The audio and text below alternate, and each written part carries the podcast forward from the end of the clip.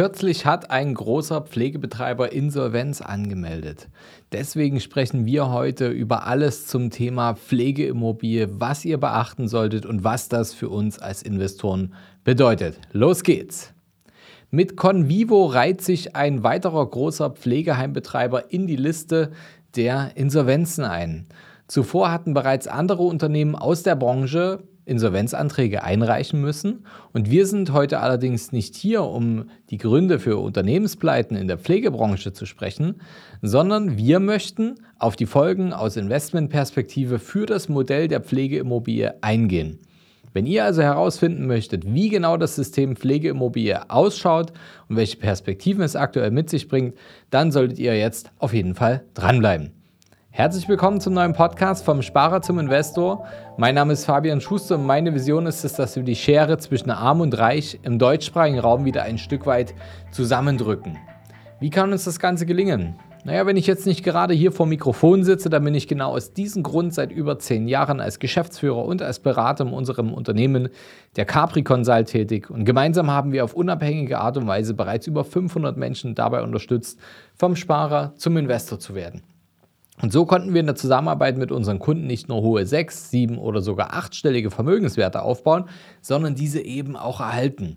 Und genau dieses erfahrungsbasierte Wissen möchten wir im Rahmen unseres Podcasts wie auch unseres YouTube-Channels vollkommen kostenfrei an euch weitergehen. Und daran wird auch die Inflation aktuell nichts ändern. Gratis bleibt gratis.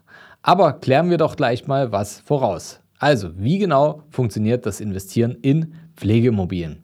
Wie der Name schon vermuten lässt, wird dabei in Immobilien investiert, die speziell für die Nutzung als Pflegeeinrichtungen vorgesehen sind. Diese Immobilien werden dann an einen Betreiber vermietet, der für die Pflege und Betreuung der Bewohner verantwortlich ist. Die Einnahmen des Betreibers stammen aus Mietzahlungen der Bewohner sowie möglicherweise aus staatlichen Zuschüssen oder Versicherungsleistungen. Soweit, so klar. Kommen wir zunächst mal zu den Vorteilen bzw. zu den Lockpunkten dieser Investmentmethode.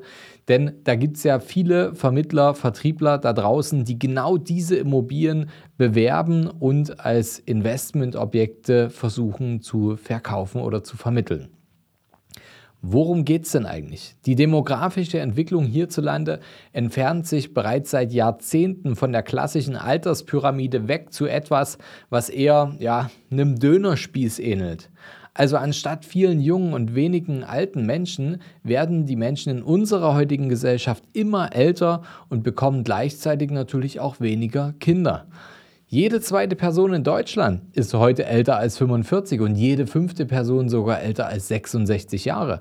Und dementsprechend erhöht sich, erhöht sich natürlich auch die Nachfrage nach solchen Pflegeeinrichtungen. Und gleichzeitig versprechen Pflegeimmobilien aus Investmentsicht langfristige, stabile Renditen, da die Mietverträge in der Regel auf einen Zeitraum von 10 bis 20 Jahren ausgelegt sind.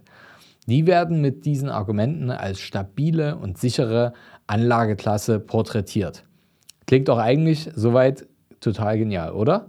Kommen wir doch mal zu den Risiken, denn jedes Investment hat neben seinen Chancen auch immer Risiken gegenüberstehen.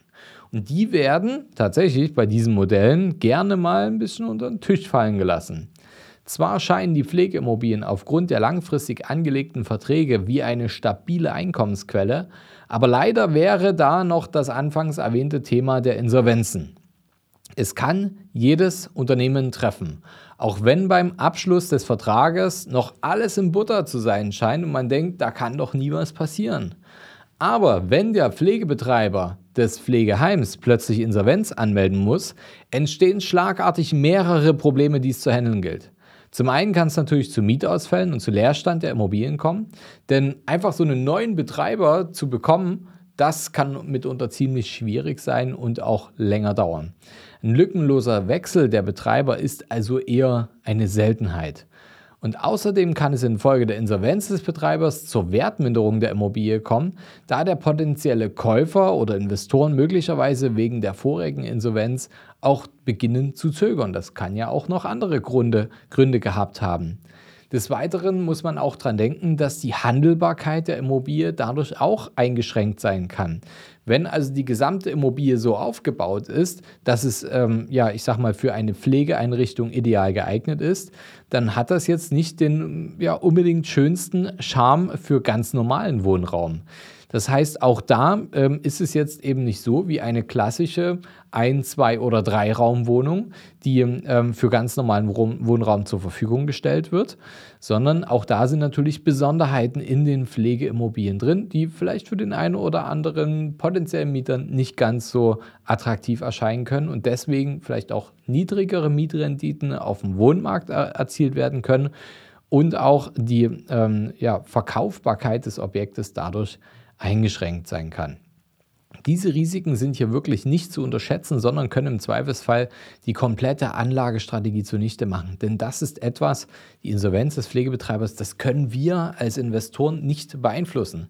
Wenn wir mal ein Problem haben mit einer Wohnimmobilie, wo ein Mieter drin ist, wo es einfach vielleicht mal sich die Dinge im Leben verändert haben, wo einfach nicht alles so läuft, wie man es vielleicht gedacht hat. Und zu Beginn, als man den Mieter gecastet hat, war alles gut das kann natürlich passieren, dieses Risiko gibt es, aber dann ist es sicherlich nicht ganz so schwierig zu sagen, okay, ich trenne mich von dem Mieter einvernehmlich und suche mir halt jemanden neuen. Selbst wenn, keine Ahnung, ja, kennen das nur aus dem Fernsehen, ähm, die äh, Messi-Wohnungen ne, oder alles verdreckt zu hinterlassen. Okay, dann muss ich vielleicht mal äh, was reinigen. Dann habe ich aber vielleicht ja auch noch Kaution da liegen, wenn ich es richtig gemacht habe und kann die zumindest dafür verwenden, um die Wohnung wieder frisch zu machen.